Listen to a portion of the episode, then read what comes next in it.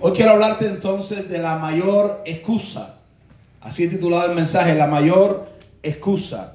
Quiero hablarte de la excusa, del pretexto que, que ha llegado a convertirse en el más grande de todos para esconder la desobediencia a Dios. Y, y es la mentira que más el diablo está usando hoy, hoy en el mundo entero, como pretexto eh, la mente de esta generación está siendo cautivada por medio de, este engaño, por medio de esta, de esta mentira. Y yo pienso que este es un, mensaje que deberían escucharlo mucha gente, mucha gente. Así que cada vez que compartimos la palabra, yo te animo a que tú la compartas para adelante. Tomes el mensaje y lo compartas con otras personas que puede serle de bendición. Estaremos predicando en 1 Timoteo 2.14 Dice la Biblia, y Adán no fue engañado, sino que la mujer, siendo engañada, incurrió en transgresión. ¿Quién dice la Biblia que fue engañada? ¿Quién dice la Biblia? No, no, yo quiero que las mujeres digan eso. dice, la Biblia que fue engañada quién? La mujer, ¿verdad? En el principio, allá en el huerto del Edén, en el primer pecado. Cuando estaba Adán y Eva, que eran perfectos, dice que Adán no fue engañado. A ver, digan los hombres, Adán no fue engañado. Ah, qué orgullo tremendo. Ahora, pero diga la mujer, la mujer fue engañada. bueno, eso es lo que dice la Biblia, ¿verdad? Dice, y Adán no fue engañado, sino que la mujer, siendo engañada, incurrió en transgresión. Ahora, es difícil es difícil encontrar las razones por las cuales Adán pecó contra Dios, porque la Biblia dice que Adán no fue engañado. Eva sabemos que pecó porque fue engañada, pero Adán no. Y es difícil encontrar si Dios hizo a Adán el dueño de toda la tierra. No ha existido en la tierra un hombre más rico que Adán. Ni Salomón, que dice que era el más rico, fue más rico que Adán. Adán era dueño de toda la tierra. Él podía escoger dónde vivir, él, podía escoger en qué playa hacer una cabaña y estar ahí. Él era dueño de todas las perlas del mar, de todos los peces, de todos los animales, de todas las minas de oro. No hubo uno más rico que Adán en toda la tierra. Tampoco ha existido una persona más libre que Adán. Adán no tenía quien lo controlara. Allá Edita dice que tiene un, vecinito que, que, cuando ella sale dice, ¿dónde va? Y cuando ella viene le dice, ¿de dónde viene? Adán no tenía eso. Adán no tenía nadie vigilándolo por una ventana. Adán no tenía nadie señalándolo. Adán no tenía que darle explicaciones a ningún ser, a ningún otro ser humano. De hecho, dice la Biblia que Adán y Eva andaban desnudos. No ha existido un ser humano más libre eh, que Adán. No había leyes de pagar impuestos, no había leyes de aduana, no había leyes de nada. Adán era el hombre más libre sobre la faz de la tierra. Tampoco ha existido una persona más saludable que Adán. No ha existido. Adán era, la Biblia dice simplemente que no enfermaba y no moría. ¿Verdad? Y no ha existido una persona tampoco con un matrimonio más bendecido que Adán. Adán, además de no tener suegros, además de no tener suegros, Adán tenía, y además de no tener competencia, no había otra persona a que Eva pudiera mirar para un lado ni nada, no había otra competencia, no había un suegro. Eva era su mujer, adecuada para él. O sea, no, no es fácil comprender las razones que llevaron a Adán, que no fue engañado a desobedecer a Dios. Porque entender que, que Eva desobedeció porque fue engañada, eh, se entiende, fue engañada. Pero Adán no tenía, tenía muchos motivos para, para no desobedecer, sin embargo, terminó desobedeciendo. Y Dios me ha revelado la respuesta de esto. Es lo que yo te quiero compartir esta mañana. Y dice, la respuesta está precisamente ahí en el libro de Génesis, capítulo 2, del verso 21 al 25. Dice, entonces Jehová Dios hizo caer sueño profundo sobre Adán. Y mientras éste dormía, tomó una de sus costillas y cerró la carne en su lugar. Y de la costilla que Jehová Dios tomó del hombre, hizo una mujer y la trajo al hombre. Y dijo entonces Adán, esto es ahora hueso de mis huesos y carne de mi carne. esta será llamada varona porque del varón fue tomada. ¿Verdad? Ahora, cuando Dios hizo a Eva, la hizo de tal manera que Eva satisfacía todos los gustos de Adán. Eva satisfacía los gustos estéticos de Adán. Cuando Adán la vio, Adán dijo, wow, esto es lo más bello que los humanos han visto. No es, no es Cuba cuando Colón la descubrió. Era Eva cuando Adán la descubrió. Era estéticamente, Adán se quedó eh, prendado de, Eva, ¿verdad? Eva satisfacía el gusto estético de Adán. O sea, Dios hizo a Eva para Adán. Usted sabe que no te gustan todas las personas o no tiene por qué gustarte todas las personas que se va. Yo, yo les recomiendo a las personas que se van a casar o que van a tener novio, le digo, ¿te gusta? A veces alguien dice, ay, pero, pero pastor, pero el gusto no es lo importante. Los más super espirituales dicen, a mí lo que me importa es el corazón. Bueno, pues sácaselo, guíndalo y cásate con el corazón. ¿Verdad? Uno no se casa solo con el corazón de la persona, uno se casa con la persona. Entonces, una de las cosas que yo le digo, lo que te gusta, visualmente te gusta, y eso es lo que, lo que Dios le hizo a Adán, le hizo una mujer que le gustara. Ella satisfacía su gusto estético, también satisfacía su gusto emocional. Dios la hizo para él. Satisfacía su gusto espiritual también. Así que Eva era totalmente adecuada para Adán. Y dice la Biblia que cuando Adán la ve, dice, wow, esto es hueso de mi hueso y carne de mi carne. Esto es lo que me recetó el médico, diría la gente, ¿verdad? Esta es medicina para mi vida. No cabía duda. Adán tenía la mujer de sus sueños. De hecho, la Biblia dice que Dios lo hizo caer en sueño profundo y sacó de su costado a la mujer. Adán tenía la mujer de sus sueños, su complemento, su complemento perfecto. Así que él se sentía muy súper atraído hacia ella. Espiritualmente, emocionalmente, estéticamente, sexualmente. Adán se, se sentía totalmente atraído hacia Eva y Adán llegó a amar a Eva y Eva llegó a amar a Adán. La primera pareja sobre la tierra se amó con un amor eh, profundo. Yo creo que esta es la verdadera historia. Yo creo en el amor a primera vista. Hay personas, pastor, ¿usted cree en el amor a primera vista? Sí, yo creo en el amor a primera vista. Yo creo que cuando Adán vio a Eva, hubo amor a primera vista. Yo lo creo. ¿Cuántos lo creen acá? Y creo que cuando Isaac vio a Rebeca que venía, dice, la amó.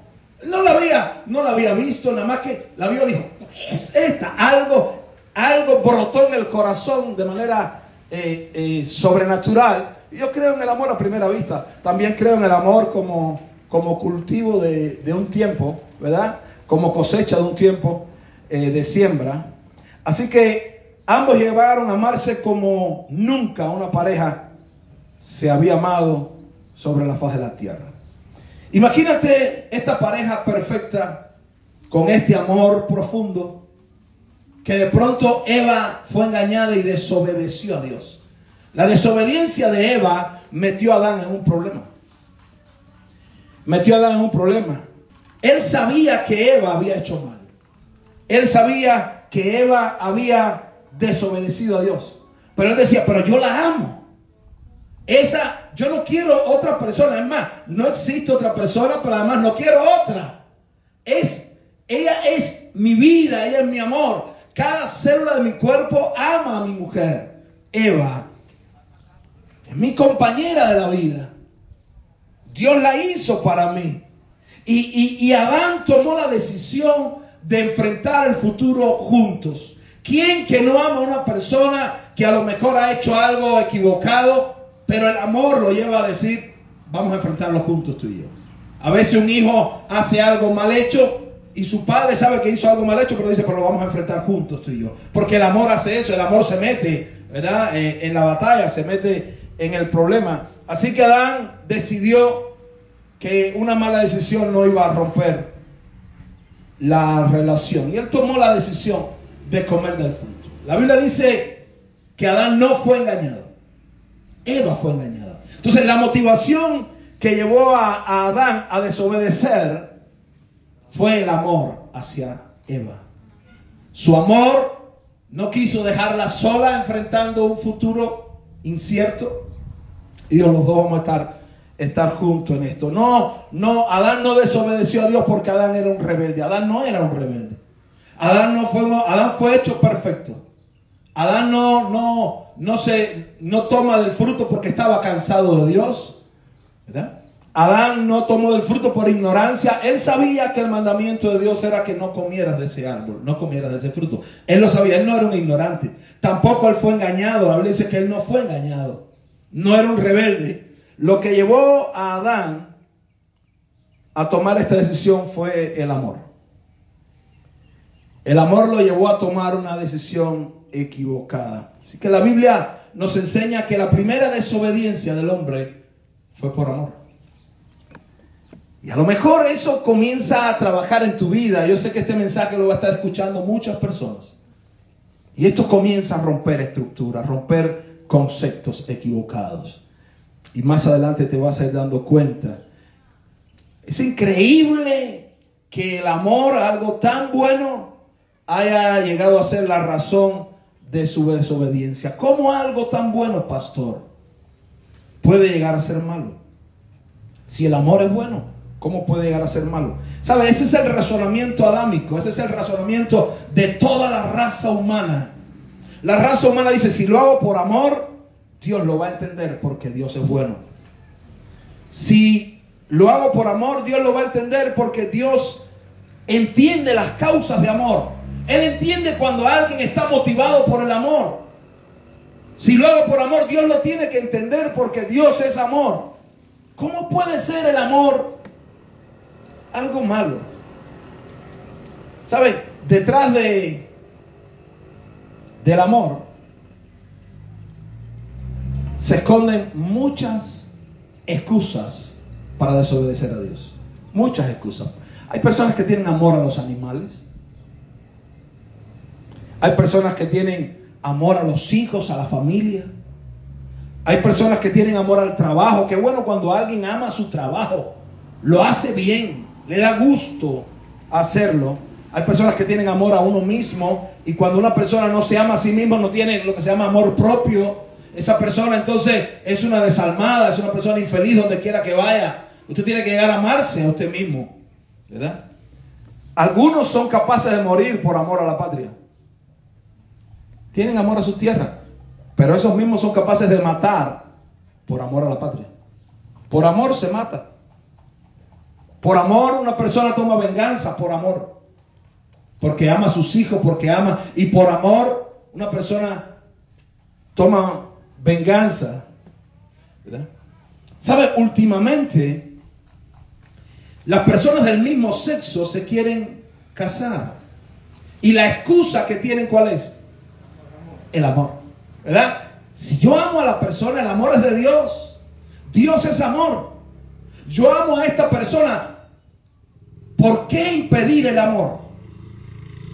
Y sabe, ni, no sé, una gran cantidad de personas en el mundo está siendo bombardeada con esto, con este tipo de pensamiento, este pensamiento adámico. Si lo hago por amor, Dios lo va a entender, porque Dios es amor. Si lo hago por amor, Dios lo va a entender. Bendito sea el Señor. Así que el amor fue la primera razón humana para justificar la desobediencia. Cuando Adán desobedeció y dice que Dios apareció en el huerto, Adán qué hizo? Rápidamente Adán y Eva se escondieron de la presencia de Dios. Porque cuando alguien está mal, no quiere venir a la luz. Cuando alguien está mal, no quiere enfrentar a Dios. Lo que quiere es esconderse de Dios. Y dice que cuando Dios lo llamó allí, le dijo, Adán, ¿qué haces? Él le responde, Génesis 3:12, el hombre respondió, la mujer que me diste por compañera me dio del árbol y yo comí. Adán no estaba culpando a Dios de que le haya entregado un producto deficiente. Adán sabía que Eva era perfecta. Adán, Adán había probado la, la, perfección de Eva emocionalmente, físicamente, intelectualmente, ¿verdad? Adán, Adán sabía que el, el material no tenía defecto. Así que Adán no le está diciendo a Dios, tú me diste una mujer deficiente. No es eso lo que le está diciendo Adán a Dios. Adán no estaba culpando a Dios. Tú eres el culpable por habérmela dado. No. Adán lo que estaba era tratando de persuadir a Dios. Adán le estaba diciendo, tú me diste a mí una, un complemento perfecto para que yo lo amara. La amara. Tú me diste a mí a alguien con quien yo compartir la vida para siempre. Tú me diste, tú me diste a esta persona para yo escuchar sus consejos, para que me ayude en la vida. Y esta persona desobedeció. Y lo que yo estoy haciendo lo estoy haciendo por amor a ella. Porque yo la amo. Porque yo no concibo la vida sin ella. Y yo quiero que tú entiendas, ahora estamos nosotros dos aquí delante de ti. Por amor es que yo hice esto. Yo no fui engañado. Yo sé lo que yo hice. Este es Adán delante de Dios. Adán estaba tratando en su lógica de decirle a Dios, lo que hice no lo hice ni por rebelde, no lo hice por desobediente, no lo hice por odio, lo hice por amor. Y lo hice por una causa que es justa, lo hice por algo que es noble. Yo decidí esto, pero no porque soy malo. Yo decidí esto, pero no porque soy rebelde, reacio a ti. Yo lo hice por amor, Señor. ¿Sabe? Detrás de la excusa del amor, Satanás ha esclavizado millones de seres humanos durante la historia. Hijos desobedecen a sus padres y a Dios por amor. No, yo me voy con él porque yo lo amo. son capaces de pelear con sus padres y pelearse con sus padres a muerte por amor, porque ama a una persona.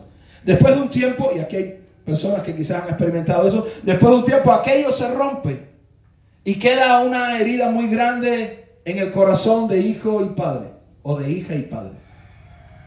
Personas hacen cosas por amor, van a la guerra por amor y matan personas por amor. Y en su conciencia el amor es la excusa más grande para hacer lo que ellos han hecho. Y piensan que porque lo hicieron por amor, estará bien. Bendito sea Dios. ¿Sabe? Un día llegaron y le preguntaron a Jesús, Maestro, resúmeme toda la Biblia. Resúmeme todo, todas estas palabras, resúmemela en algo. Y Jesús dijo allí en Marcos capítulo 12, verso 28. Le preguntaron acercándose uno de los escribas que los había oído disputar y sabía que les había respondido bien, le preguntó, ¿cuál es el primer mandamiento de todos? Jesús le respondió, el primer mandamiento de todo es, oye Israel, el Señor nuestro Dios, el Señor uno es. Y amarás al Señor tu Dios con todo tu corazón, con toda tu alma, con toda tu mente y con toda tu fuerza. Este es el principal mandamiento. El amor a Dios tiene que estar por encima de cualquier otro amor. ¿Está mal amar a los animales? No, está bien. ¿Está mal amar? No. Lo que está mal es que pongas ese amor por encima del amor a Dios. Eso es lo que viene a estar mal. Eso fue lo que pasó en el huerto del Edén. En el huerto del Edén, Adán puso su amor a Eva por encima de su amor a Dios. En el huerto del Edén, el problema no era amar, el problema era que estaba poniendo un amor primero que el amor a Dios. Y ese ha sido el problema de la humanidad desde el principio. No, yo amo el trabajo. Qué bueno. Pero lo estás poniendo por encima de tu amor a Dios. No, yo amo a mi familia. Qué bueno. Pero lo estás poniendo por encima de tu amor a Dios.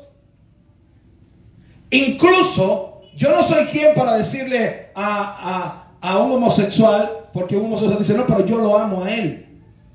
Bueno, yo no te puedo decir que no lo ama, yo no soy Dios. Pero estás poniendo ese amor por encima de tu amor a Dios. Todo se resolvería con eso.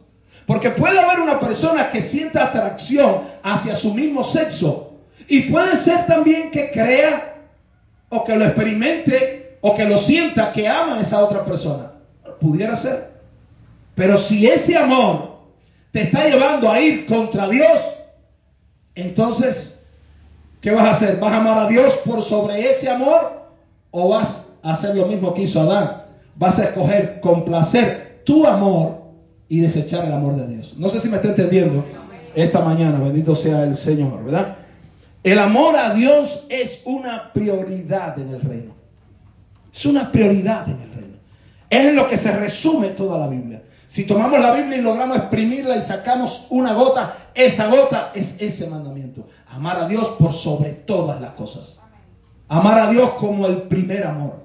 El amor sobre todo. Si el hombre tuviera eso, entonces el hombre fuera agradable a Dios. No hay que hacer tantas cosas, tantas liturgias, tantas cosas. Amar a Dios por sobre todas las cosas arreglaría la vida del ser humano. Yo recuerdo cuando estaba en Venezuela, iba con un taxista y yo le estaba hablando al taxista de Cristo y el taxista tenía una cadena, el taxista era cristiano, entre comillas, ¿verdad? Y él tenía una cadena de oro y él de pronto para el, auto y me dice, saca la cadena y me dice, mire pastor, yo amo a Dios. Y yo tengo esta cadena, la cadena tenía un ídolo colgando en la cadena. Y yo sé que esto está mal. Pero yo no sé qué me pasa, que cada vez que yo voy a, a, votar esto, yo no puedo. No sé qué me pasa que no puedo.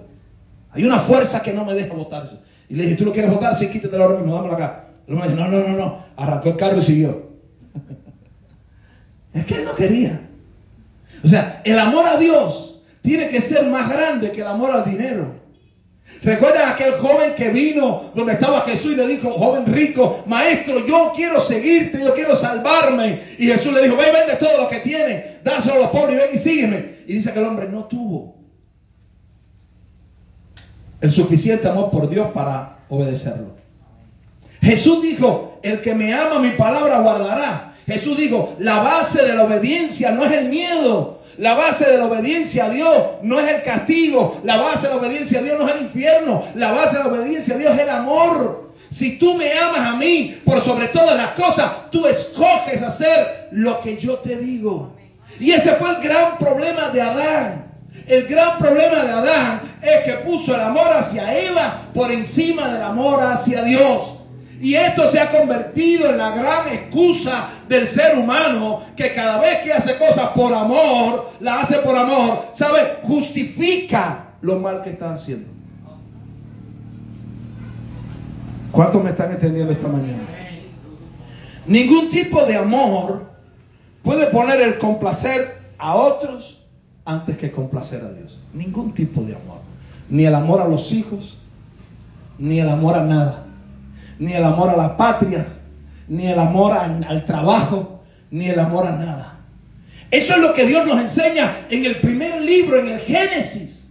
Dios lo que nos está enseñando, mira, el grave problema del hombre fue de prioridad. El grave problema del hombre fue que puso otro amor por encima del amor a mí. Ese fue el problema de Adán. Esa es la razón de tanto sufrimiento en este mundo, poner un amor por encima del amor de Dios. Ahora, ¿qué debió haber hecho Abraham? Adán, mejor dicho. ¿Qué debió haber hecho? Porque te amo con mi vida, te amo con mi corazón, quiero enfrentar el futuro junto contigo, quiero probarte que te amo. Adán, Adán hizo lo que, lo que un padre que ama a su hijo hace. Un padre ama a su hijo y lo mete en preso y por robar y el padre ¿qué hace? Dice, yo no, yo no puedo estar separado de mi hijo, yo quiero estar con mi hijo, yo quiero acompañarle siempre, pues voy a robar para que me metan preso junto con él. Bueno, eso es amor. Eso lo está haciendo, está robando ese hombre ¿por qué? Está robando por amor a su hijo. No está robando porque él es un ladrón. Él está robando porque él ama a su hijo y tomó esto como una excusa para estar con su hijo. Eso fue lo que hizo Adán. Pero eso está mal. Eso está mal. Bendito sea el Señor. ¿Qué debió hacer Adán?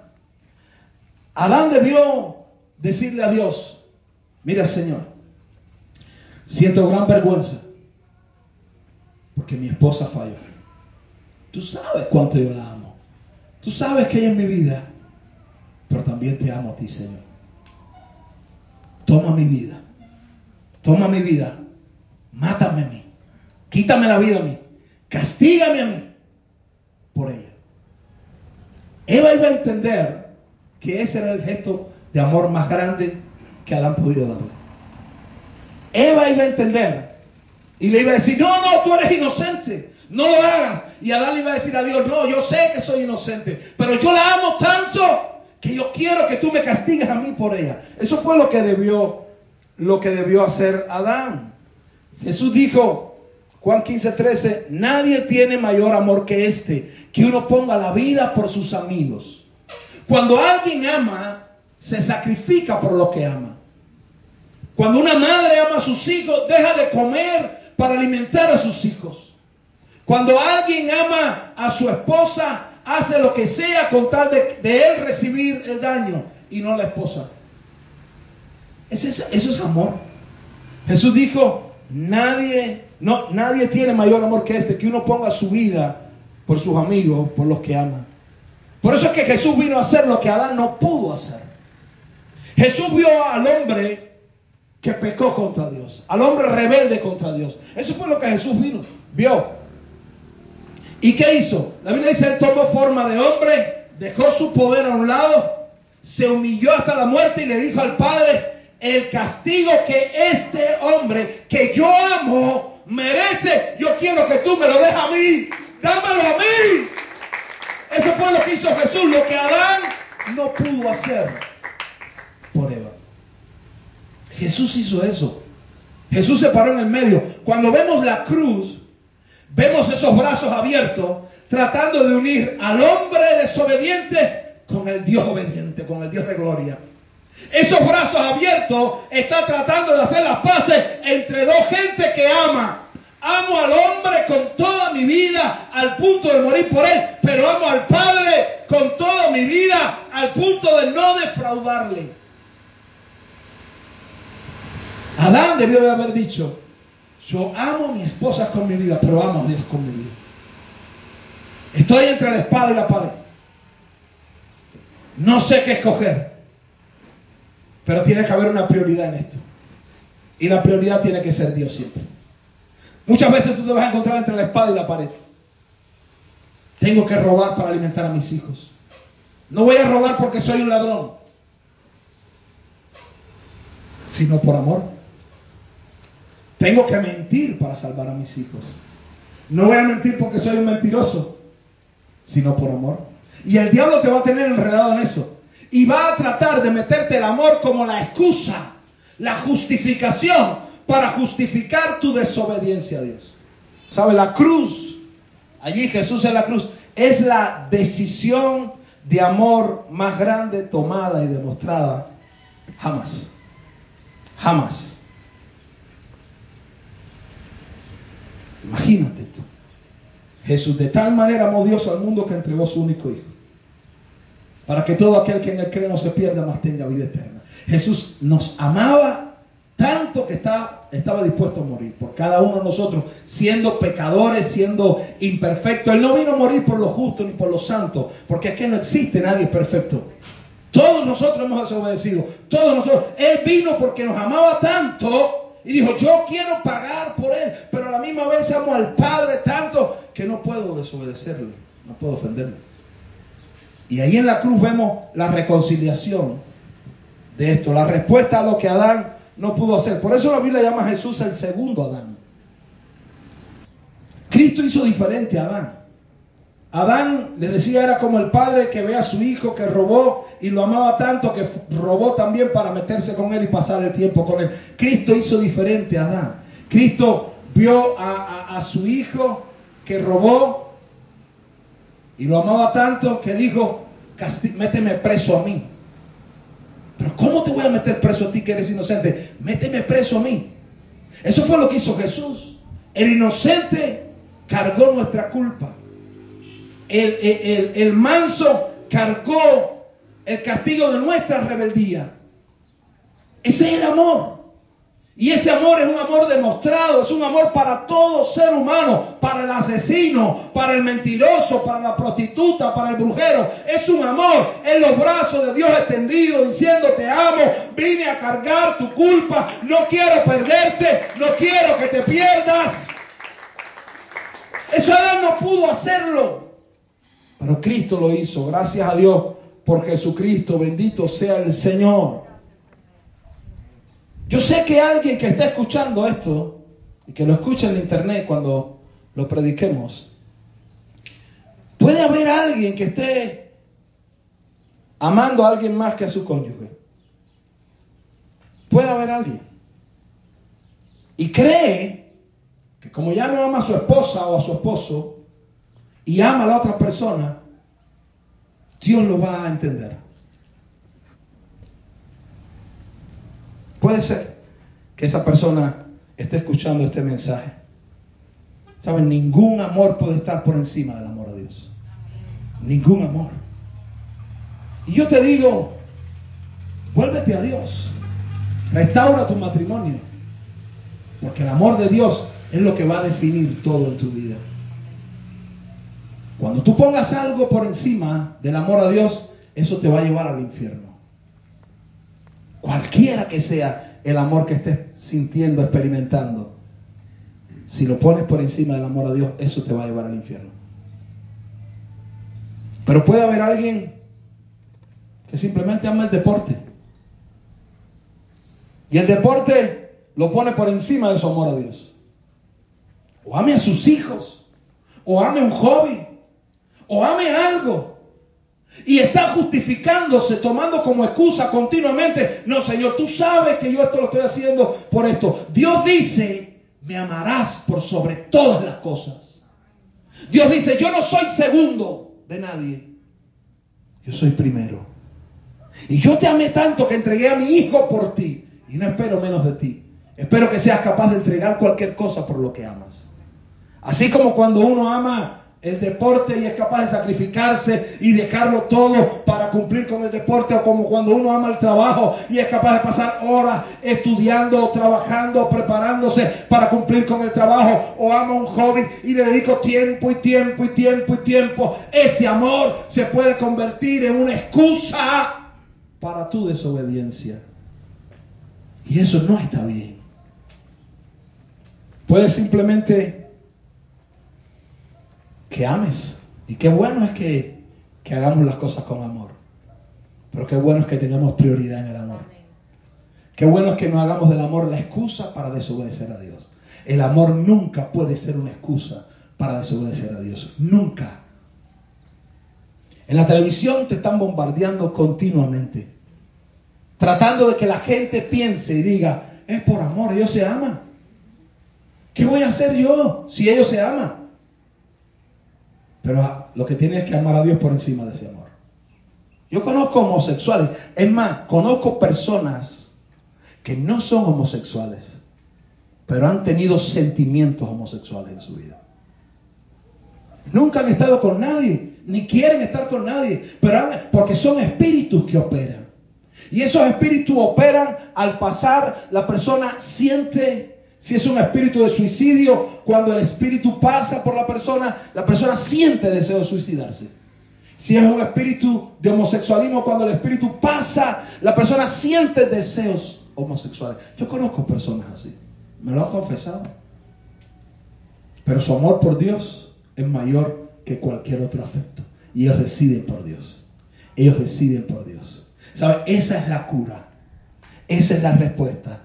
Esa es la solución. Amarás a Dios por sobre todas las cosas, con toda tu mente, con toda tu alma, con todo tu corazón, con toda tu fuerza. La tentación puede estar tocando tu puerta, pero el amor de Dios es el antídoto, el amor de Dios es la respuesta, el amor de Dios es la cura. Alabado sea Dios.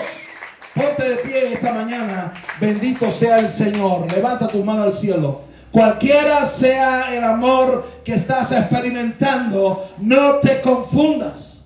Cualquiera sea el amor que estás sintiendo, no te confundas. No puede ser mayor que tu amor a Dios. No puede ser primero que tu amor a Dios. No puede ser primero. Dios es primero. Dios es primero. Dios es primero. Vamos, abre tus labios y dile, Señor, te amo.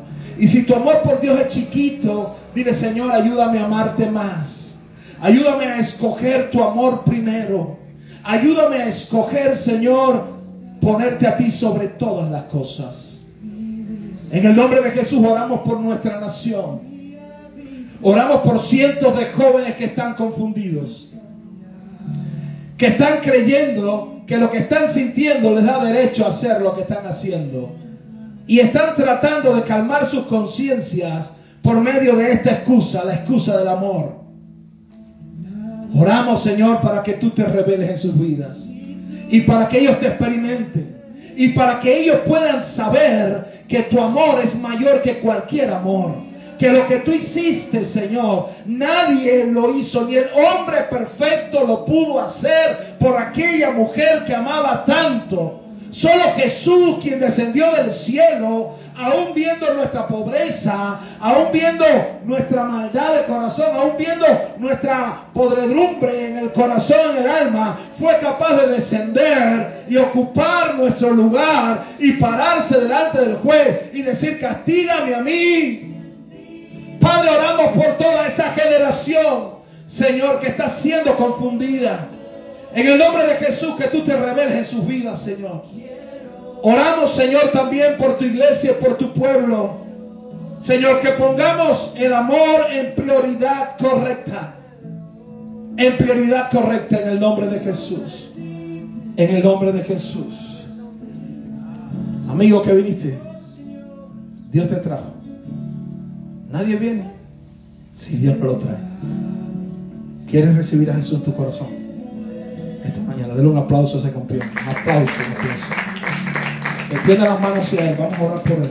Yo un día llegué a la iglesia y era un hombre perdido. Y yo fui a la iglesia y yo me escondía. Me daba pena. Pero, ¿sabe? Dejé que Cristo entrara en mi corazón. Y dejé que Él hiciera lo que quisiera en mi vida.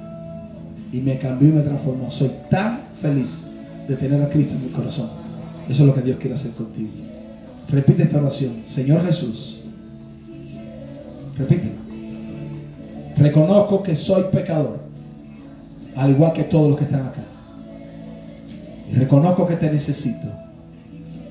Te pido perdón por cada falta. Yo sé que no soy perfecto. Sé que tal vez no vaya a ser perfecto. Pero yo reconozco que te necesito. Me entrego a ti esta mañana. Perdóname, Señor. Amén. Denle un aplauso a ese hombre valiente. Bendito sea Dios. Aleluya, aleluya. Levanta tu mano al cielo. Aleluya. Alabado sea Dios. Alabado sea Dios. Yo quiero pedirte que tú esta mañana tomes una decisión. Yo quiero pedirte que tú esta mañana tomes una decisión, renueves tu pacto con Dios.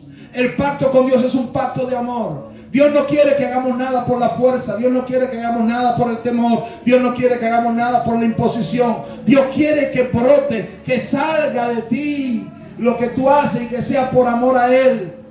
Él es maravilloso. Él es maravilloso. Él es maravilloso. Él es tu Padre, Él te ama, Él te cuida, Él te protege, Él te defiende, Él te levanta, Él te camina, Él te aconseja, Él te sana, Él te prospera. Alabado sea Dios. Señor, esta mañana renovamos nuestro pacto de amor contigo. Dios, perdónanos, Señor, por amar algo o a alguien más que a ti. Perdónanos, Señor, porque en alguna ocasión hemos tomado decisiones basadas en el amor, Señor. Pero han sido decisiones que te han puesto a ti en segundo lugar. Perdónanos, Señor. Perdónanos, Dios de gloria. En el nombre de Jesús te amamos, Señor. Si alguien ama a Dios, denos la alabanza al Dios del cielo. Aleluya. Aleluya. ¿Sabe? Mucha gente necesita saber esto.